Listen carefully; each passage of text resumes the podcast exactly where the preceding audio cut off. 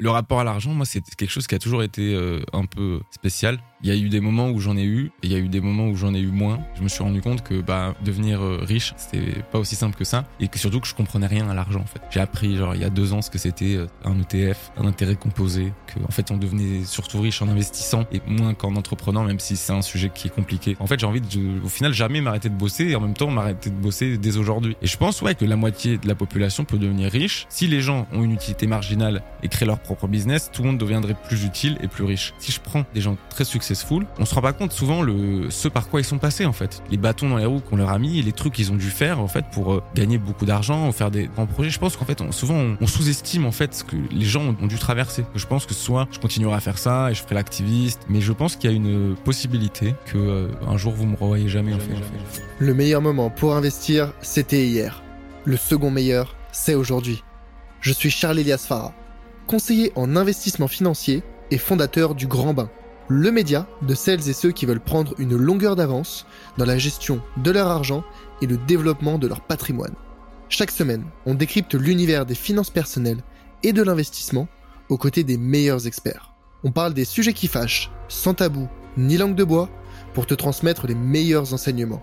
À la fin de chaque épisode, tu repars avec un plan d'action à mettre en place le jour même à la lumière de l'actualité avec un seul but, de constituer le patrimoine de tes rêves et atteindre la liberté financière.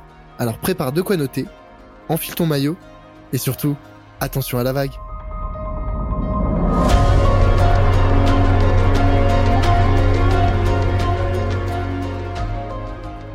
Pour ceux qui te connaissent, ils savent que tu as une ouverture d'esprit et d'expression au sujet de l'argent. Tu en parles de façon très très libre, très libérée, pour justement libérer euh, la parole sur ce sujet qui est très tabou en France. Et donc j'aimerais rentrer dans le détail de euh, justement Thibault Louis, quel est son rapport à l'argent?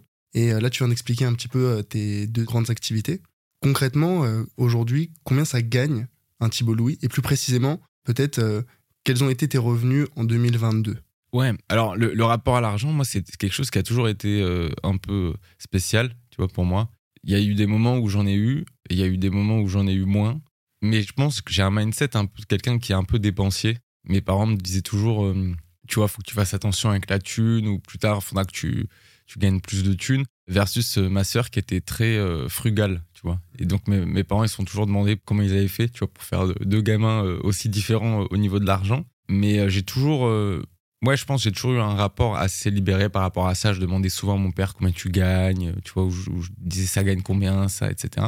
Et quand j'étais petit, je disais, ouais, ouais, mais moi je vais devenir riche, tu vois. Et euh, tu vois, c'était même pas, il n'y avait pas de doute là-dessus. Je me disais, mais ce sera sûr, tu vois, il n'y a pas d'autre alternative que ça. Dans quelle finalité? En fait, pour moi, c'est même pas un but euh, final. Ouais, c'était pas vraiment une finalité, c'était qu'il n'y avait pas d'alternative, en fait. C'est-à-dire, euh, je ferais des trucs intéressants, mais je, je serais riche. Et je me dirais, c'est, c'est comme ça. Et je pense qu'il y a quelque chose presque ouais, d'identitaire, en fait, dans un truc où tu te dis, il n'y a pas d'autre alternative, en fait. Mais tu penses que ça te vient d'où, ça? Du coup, c'était un peu en contradiction avec euh, soit ta sœur, enfin ta sœur du coup qui voulait plutôt elle être frugale, donc qui faisait attention à ses sous, et tes parents, euh, eux, ils t'enseignaient plutôt à, avoir, un, on en reparlera plus tard, moi j'ai un peu mes, des pensées sur, euh, sur les trois types de rapports à l'argent, mais tu, penses que ça venait d'où? Il y avait que toi qui pensais ça dans ta famille, ou t'as eu des influences quand même?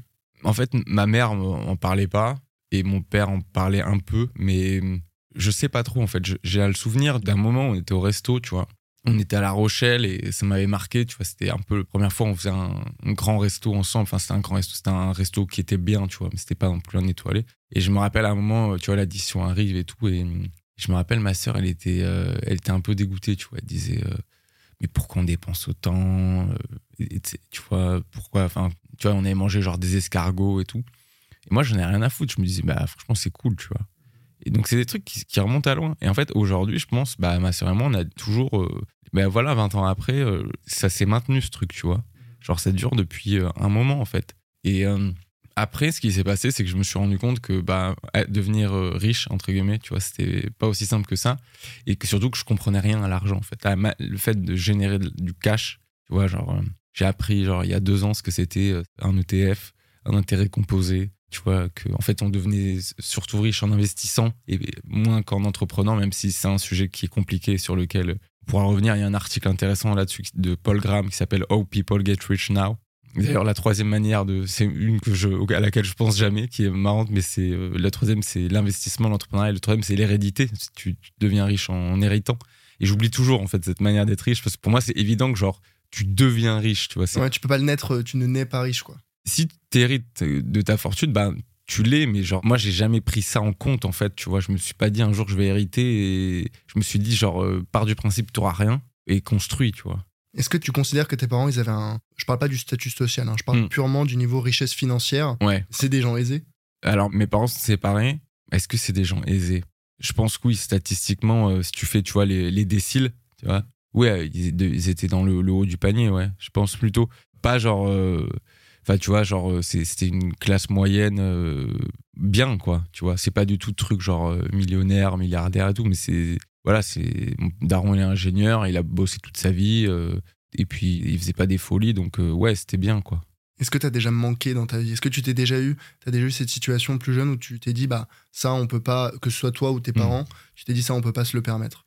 Bah, en fait, on n'était pas super, dé... enfin, j'étais pas super dépensier. On a, on... Tu sais, en finance, il y a un terme qui s'appelle euh, les dépenses somptuaires. Tu vois, on on n'a jamais fait de dépenses somptuaires. Tu vois, mon père, il disait toujours qu'il fallait acheter les voitures euh, d'occasion. Tu vois, on n'achetait rien de spécialement somptuaire. Enfin, on avait, enfin, quand tu voyages, tu te rends compte qu'il y a des choses euh, que tu as qui sont des privilèges. Par exemple, le fait, tu vois, de, je vais même dire un truc. Enfin, aujourd'hui, c'est controversé, mais de manger de la viande et du poisson, tu vois, Ouais. genre c'est Ça coûte cher. Aujourd'hui, ça coûte super cher. c'est pas quelque chose qui est naturel pour tout le monde dans tous les pays, tu vois. Et genre, bah, moi, je, je viens du sud où, tu vois, on mangeait du magret de canard, par exemple, tu vois, on mangeait du canard. Donc, euh, c'est quelque chose qui est pas euh, donné à tout le monde, quoi. C'est cher, en fait, la viande et le poisson. Surtout si tu veux manger de qualité. Donc, on avait mangé du, de la viande du poisson. Donc, j'ai jamais manqué de rien là-dessus, mais c'est déjà un privilège de manger de la, de la viande et du poisson. Mais je demandais pas grand-chose, en fait, si tu veux. Donc, euh, je crois que, on va dire que la, la ligne, si tu veux, le threshold que m'ont mis mes parents sur ce qui était euh, possible d'acheter, il était assez faible, tu vois. Genre, euh, je me rappelle, euh, le premier gros truc qu'ils m'ont acheté, c'était une radio. Mhm, mhm. C'était une radio et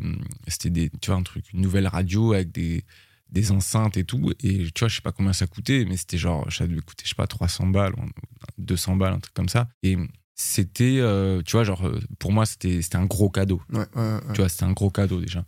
Donc c'était assez, je peux pas dire que c'était frugal, mais on, Non, mais t'étais pas un gros dépensier, quoi, tout simplement. non, non, non, non. Enfin, non, je pense pas. euh, je pense pas. Tu vois, quand je- à quel âge j'ai eu mon premier ordinateur perso Je l'ai eu à, à 13 ans, je crois. Et euh, tu vois, c'était une révolution à l'époque euh, déjà. D'ailleurs, quand je le dis, c'est tôt. Je sais pas quel âge ils ont les ordi, les gamins maintenant, mais et c'était c'est très tôt. ah ouais? Bah, enfin, quand tu regardes les, l'âge, euh, je sais pas à quel âge t'as eu ton premier téléphone, par exemple. Ah, euh, j'ai eu tard mon premier téléphone. Alors, mon père me, parfois me prêtait euh, un téléphone, c'était les Nokia 3310. Donc, tu vois, c'était un vieux truc. Mais non, mais par exemple, tu vois, ouais, si on parle de l'argent ou du rapport plutôt à la technologie, mon premier smartphone, la première fois que j'ai changé mon, mon Nokia 3310 ou 3410, je sais plus, par un smartphone, c'était à 18 ans. J'ai eu mon premier smartphone à 18 ans. Et je me rappelle que hum, pour les gens, c'était déjà très tard, tu vois. Même, euh, même il y a 10 ans. euh, Et d'ailleurs, je me disais, mais ça me manquait pas, tu vois. Donc non, j'étais pas spécialement euh, dépensier. Ouais, donc t'as jamais eu trop ce manque d'argent, t'étais jamais dépensier, mais tout de même, t'avais quand même au fond de toi cette pensée de vouloir euh, développer ta richesse financière, Mm. devenir euh, riche. Alors il y a plein de définitions de, de riche, mais tu vois, ça me fait penser. Moi, je considère qu'il y y a trois types de rapports à l'argent. Il y a trois types de pensées. Il y a une pensée que j'aime appeler expansionniste, il y a la pensée minimaliste, et il y a la pensée je m'en foutiste. La pensée minimaliste, c'est la pensée des gens qui euh, comptent le moindre euro. C'est les gens qui, euh, t'en avais déjà parlé, je pense, vont passer euh, une heure et demie au téléphone avec la SNCF pour se faire rembourser euh, 15 euros sur un billet de train qui était en retard. C'est des gens qui vont faire attention tout le temps et en fait, leur but dans la vie, c'est de dépenser le moins d'argent possible. C'est une façon de vivre, hein, c'est une façon de voir les choses, mais je pense que ces gens-là, ils sont malheureusement esclaves de l'argent et ils sont dominés par l'argent. La pensée expansionniste, c'est l'inverse. Pour moi, c'est la pensée des entrepreneurs, c'est la pensée des gens dont l'objectif est de gagner le plus d'argent possible dans leur vie. Alors, la finalité, c'est pas de gagner le plus d'argent, la finalité, c'est de gagner suffisamment d'argent pour être libre. Libre de mener la vie qu'ils souhaitent, de la façon dont ils le souhaitent. C'est un petit peu le concept de fuck you money que tu connais bien. Et ces gens-là, ils font de l'argent un outil au service de leur épanouissement.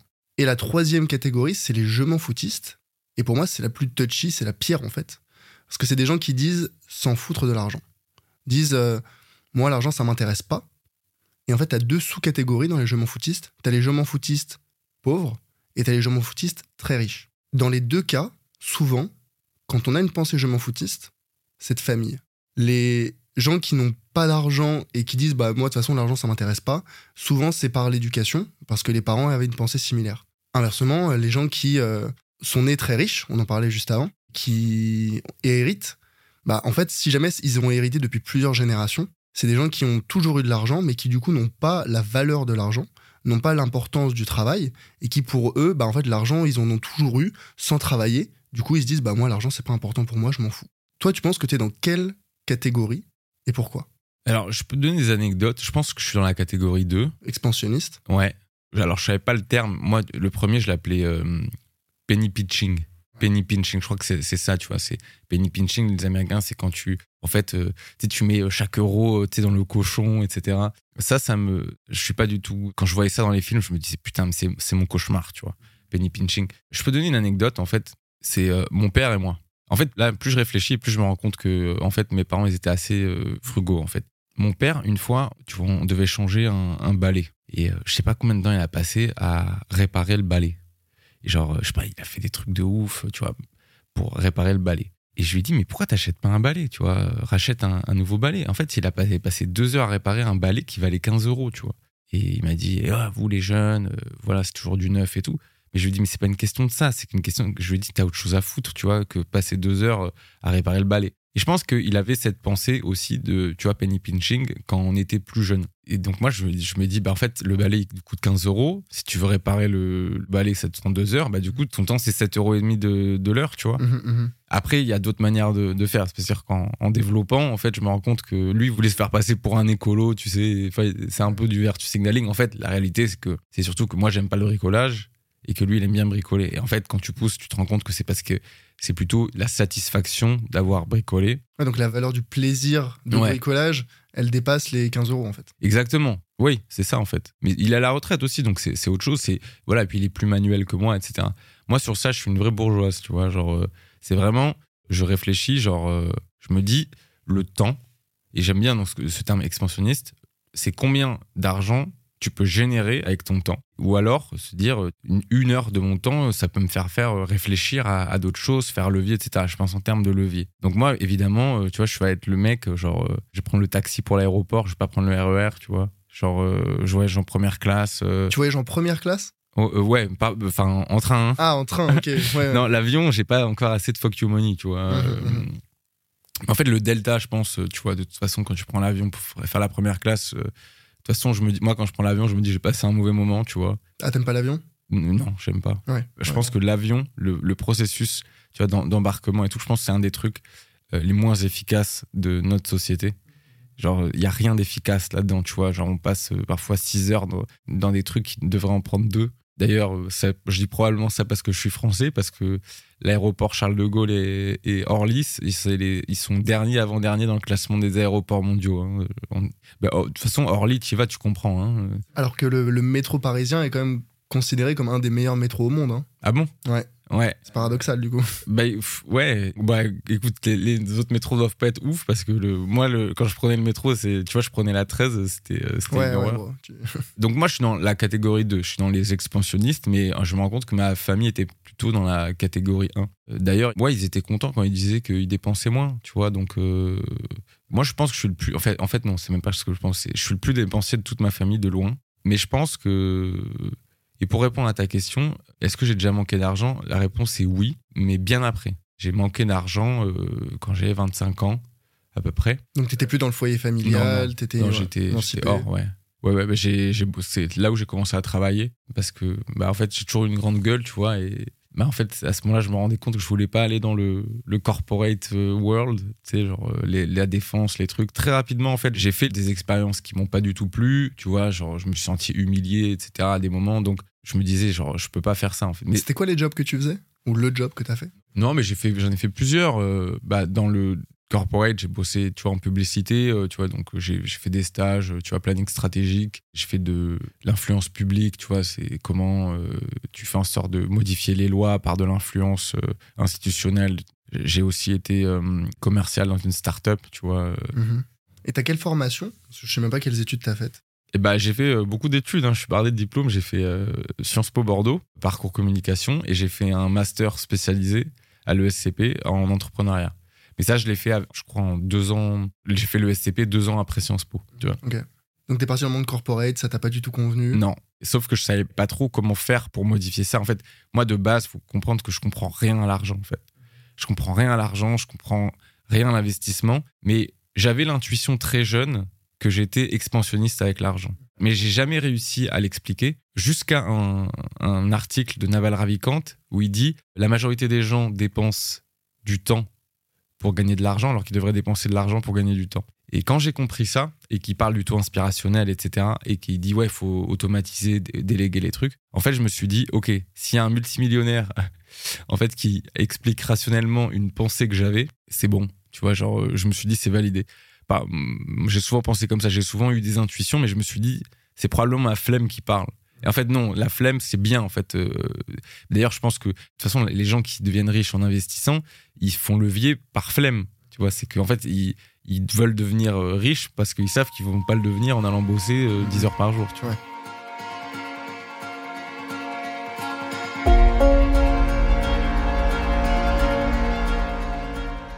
Hello, c'est Charlie. Ce que tu viens d'écouter est un extrait de l'épisode complet que j'ai enregistré avec mon invité. Donc, si tu veux écouter la totalité de l'échange, tu peux dès maintenant le retrouver sur ta plateforme d'écoute préférée. Au passage, pense à mettre 5 étoiles au podcast s'il te plaît. Ça compte énormément pour moi et ça m'aide à développer le podcast. Je te remercie d'avance et te dis à très vite pour un prochain épisode. A plus